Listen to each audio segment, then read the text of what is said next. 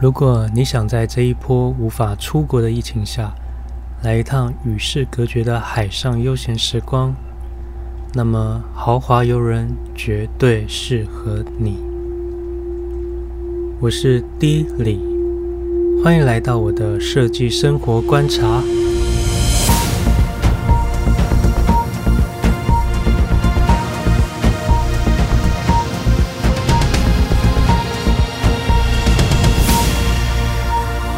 Hello，我是 D 李。因为前几天我参加了一趟国家核准、号称为世界前十大豪华的游轮跳岛行程，那我们选了一个马祖三天两夜的行程体验体验。这次我会从游轮风格、房间、餐厅、娱乐等面向来分享一下这趟轻旅心得。那游轮呢，就是从以前。欧洲旅行的时候就爱上的一个交通工具，这次特别来感受一下号称全球前十大豪华的星梦探索梦号。它、因为这一波疫情，所以来台湾开航。整体回想起来，其实我觉得还是很不错了。一种与世隔绝的悠闲，飘荡在海上的轻微晃动感，就是你的杯子放在桌上都会有轻轻的晃动，这个晃动非常的小，然后缓缓的前进。旅行的那种感觉很棒，到现在都很怀念。但是呢，终究有许多的地方跟想象中的质感有许多落差。那跟着我一些记忆一起来回顾吧。开始到游轮上的过程都非常的通顺，就很像是出海关一样，会有一种伪出国的感觉。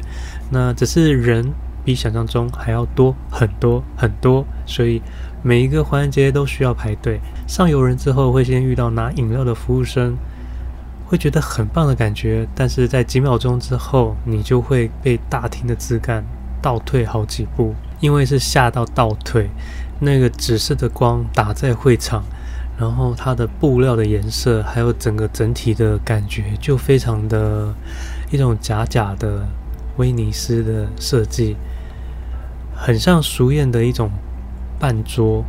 那再加上现场有许多的促销活动啊、宣传啊，还有很挤的人潮，就会打破你觉得很优雅的想象，感觉很像来到了世贸展览馆，参加了一个很热闹的什么跳楼大拍卖的一个什么展，那你就很想赶快逃离这个现场，然后带着这种心情呢，来到了你的房间，就会重拾了一些信心，因为我们这一次挑的是有露台的房型。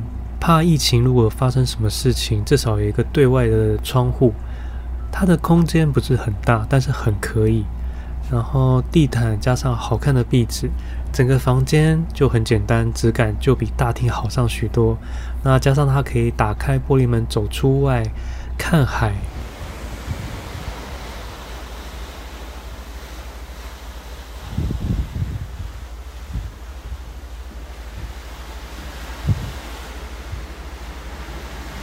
感受真正的海风，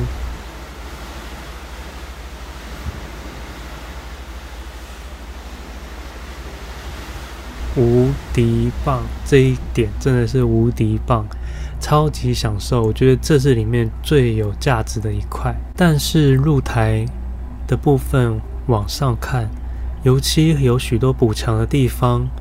为什么会知道它是补强呢？因为它的配色跟原本的底色不一样。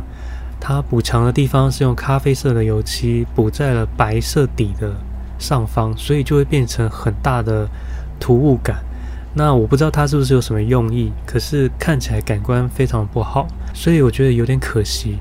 不过它的厕所非常的棒，摆脱以往就是住游轮，就是浴室跟厕所会混在一起，然后空间狭小、很闷热又潮湿的那种感觉。它这次是走干湿分离。每个地方区块都有独立的拉门可以关起。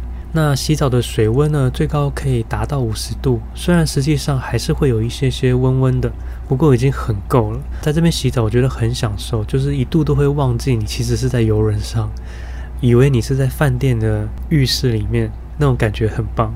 设施的部分呢，因为疫情的关系，关闭了几个场所。那免税店也都不开放，所以那一层就是都空荡荡的。不过还有其他像是表演厅外，还有健身房、SPA 池、露天泳池、滑水道、VR 体验馆、电动间、麻将区、儿童游乐区，甚至理容院，还有赌场等等。不过，以上那些我几乎都没有用到，因为我实在太爱在房间里面看海，然后也很不喜欢人挤人的场合。当中，我觉得比较意外的是麻将区，因为一开始进去没多久就有人在打麻将。到晚上也还是有人在打麻将，这个画面真的很特别，而且根本不用用什么，就是一张桌子、一副麻将就可以解决四个人的消磨一整个下午的时间，非常聪明。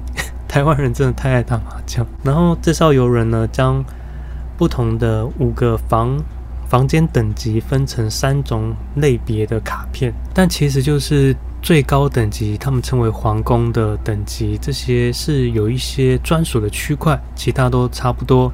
那他们的专属区块就像是有专属的餐厅跟游泳池之类的。那不过因为有同行的朋友就是很讨厌这种把人划分区别的这种概念，所以一到房间的时候，我们就把我们的挂牌拿下，就不带他了，因为他甚至连。那个挂牌都有颜色的区别，其实它在卡片上就已经有颜色区别，所以就应该很明确可以知道你的，它如果要怎么样分等，就已经大概知道。可是重点是我们去的很多地方，它根本就没有等级上的区隔，所以不太懂这样子区别是要干嘛啊？还有就是露天泳池的地方，其实我老实说，我有点失望，因为泳池呢。我以为它是在露天，然后一个大区块，所以大家去那边就是游泳啊、晒太阳的地方。可是呢，因为它的设计是在呃露天没错，但是它是在走道的中间，所以很多人都是要去吃 buffet 的路上会经过，一定要经过露天泳池。然后这个感觉就是人来人往，看着你在游泳。那中间的那个泳池，我觉得也没有非常大，所以变成。有一点尴尬，没有办法很放松自在在那边游泳，所以后来看一看，我就想说，好吧，那不要去好了，因为那个场合真的还不如就是自己在房间里面看海。但可能有的人就是很喜欢吧，只是说跟我想象中有点不太一样。但是它的滑水道好像是蛮特别的，就是这次没有想要体验，可能下次有机会体验看看。那再来就是讲它餐厅的部分，这次餐厅呢有三间。免费的餐厅，就是如果你是用你的卡片，你可以有三间免费的餐厅可以去享用。那分别是丽都自助餐厅、中式百味轩和星梦餐厅。那这一次除了这三间免费的餐厅之外，有一间是要自费的冰店，其实我还蛮期待的。它是抹茶坊，它的设计就是非常的卡哇伊，但它的可爱是那种。呃，高级的可爱是绿色的瓷砖拼贴，然后搭配粉红色的霓虹灯管，然后整个造型就非常的可爱，就很想要在这边买冰吃。可是到现场，我不知道是因为疫情的关系还是怎么样，就是它只有卖两样饮品，而且也没有抹茶冰，所以是不是中间有些有一些我没有搞懂的误会？所以后来就没有再去买，因为他卖了其中一样是珍珠奶茶，然后小小杯的，我真的实在买不下去。OK，那来讲一下免费的餐厅。首先呢，就是 buffet 丽都自助餐厅。那因为它疫情的关系，所以它取餐都是有工作人员在玻璃房后面帮你取餐服务，我觉得非常的好，因为这真的可以减少大家在取用上的卫生问题。然后餐厅也都有附有超棒的自动洗手机，这台机器真的太棒了，三个步骤帮你的手洗得干干净净，就会喷泡沫、慕斯，然后冲水，然后最后会有纸巾帮你擦手。素食的部分呢，都会跟他另外说，他会另外提供菜色给你，但整体都是非常的普通，吃饱的感觉，不会有很多的惊艳，也没有到非常的难难吃，就是跟以往游轮上的餐点印象中差不多。因为这次我们去的时候人太多了，所以被安排到户外区。其实我们去的时间蛮早的哦，可是还是排到了户外区。那户外区呢，可以看到私人皇宫泳池的区块，还有海景，我觉得很不错。但是这个位置规划是不是很特别？因为我们却是在皇宫的位置的上方，所以等于是说我们吃饭可以坐在那边看皇宫的人在游泳，这感觉很微妙，是不是？我不知道为什么要这样设计。他们不是要有一个私人的一个一种领域的感觉吗？可是却被所有的凡人这样看着在那边游泳，这样子的设计是对的吗？是不是有点误会。再来呢，就是第二间很美的星梦餐厅。那会说它很漂亮，是因为它照片上看起来就很有气势，很高挑的空间，然后那个窗景看出去就是一片大海。那这边用餐可以选中式或是西式，我们是选择在这边享用早餐，可是餐点也非常的让人失望，不能说没有满足自己很失望，但可能是因为希望让大家花费去自费的餐厅吧。那这餐厅的服务人员多是讲英文，但是简单的英文就 OK。然后空间上的确很宽敞，有一种气势。不过食物上就是没有办法满足你这样。最后一间呢，就是中式的百味轩。那这间餐厅算是里面最有质感的，因为它就是西方人想象中的东方，所以它就会用了很多豪奢的装饰，像是一些画作，或者是金色，或者是屏风等等。然后在这边看窗景，非常的有气质。我觉得在这边享受用餐的感觉很棒，所以我们在这边选择使用晚餐。那因为防疫期间呢，他也会帮你做座位上的区隔，所以有些桌次是不能坐人的。那我觉得这一点也很棒。不过餐点呢，依旧是普普通通，真的是非常普通。整体来说呢，三间的餐点都非常的普通，有些差强人意，无法感受到豪华游轮为餐点带来的新体验。可是呢，很特别的是，因为它提供了三个选项给你，所以你可以在三个不同的空间里面感受不同看海的情绪，然后还有吃饭的心情也不太一样。那一般我们参加游轮，我记得就是一间 buffet，所以我觉得也算是选择上多元化。也是蛮好的了，蛮加分的。可惜就是餐点真的是有点普通，就是。那最后就讲一下表演。表演我们这次看了魔术表演，还有去了 disco 夜店，以及小提琴表演，还有许多零星的歌唱表演。整体感觉呢都不太符合年轻人的需求。自己讲自己是年轻人，因为呢他许多的表演都是歌唱表演，只是用不同的形式或者是不同的气氛。不同的歌曲曲风，但是都是歌唱表演，那都很复古，因为所有的歌曲都是，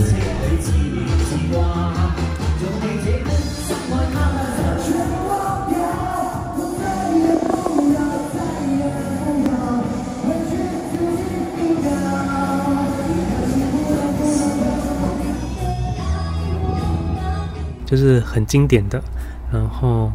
不是我们想象中的那样，特别是 disco 夜店，明明是十点开始，我们就想说，哦，拿个酒可以去一个灯光昏暗，然后就是五光十色的那个地方，然后摇晃啊，很嗨啊，这样。No No No，都不是，因为他就是两个人，一男一女，在上一场表演完以后，十点一到，换下一场不同曲风的歌唱表演，那大家就坐在台下，但。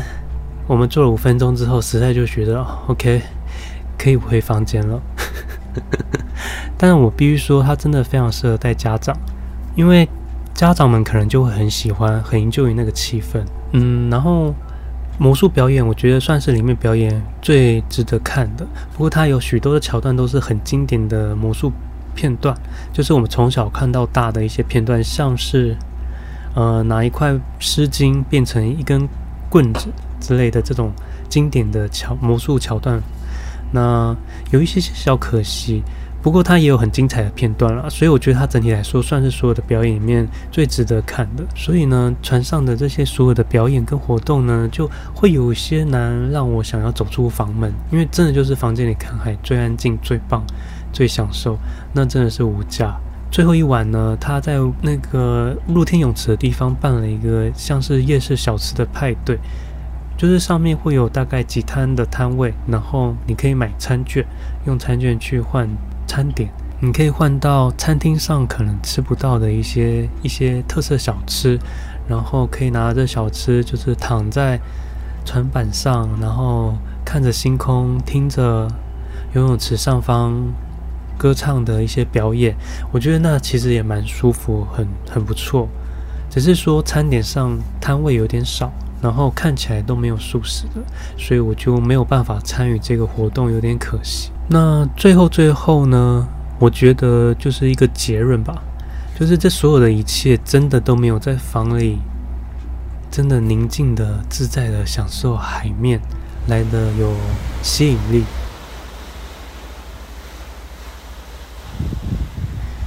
可以在阳台上听听海的声音。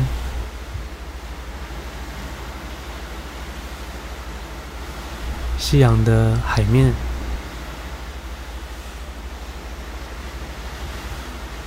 还有夜晚海风，都让人太喜欢了。那这一艘也许不是我所期待的豪华游轮，但是它却是让我可以豪华的享受悠闲的好去处。那也非常的感谢，在这个期间还有一个这样子伪出国的体验。那我觉得这艘游轮其实非常适合带着年长的家人或者有小孩的家庭来体验，因为它在这个安全的空间里面，里面有很多的地方可以很放心的去走动。那如果是像我一样对游轮的质感有所期待，或者希望有一些特殊、刺激、新鲜的表演的族群，就没有比较那么推荐。不过，如果你已经买了票，准备要前往的人，那其实我觉得也不错，因为其实你只要想着拿杯饮料，静静的看着远方，在海面上缓缓的跟着这游轮前进的那种感觉，这样子就是最梦幻的一刻了。好了，那我的分享就大概是到这边。如果你对我刚刚上面讲的画面，想要看它实际。到底是长怎么样？这次我都有把它全程拍下来。那可以上我的 YouTube，那影片搜寻呢，你就可以搜寻 Dilly，然后你就可以看到我刚刚所说的所有的画面是长怎么样，你就可以给你们一个很好的一个参考。那分享就到这边喽，我们下次见，拜拜。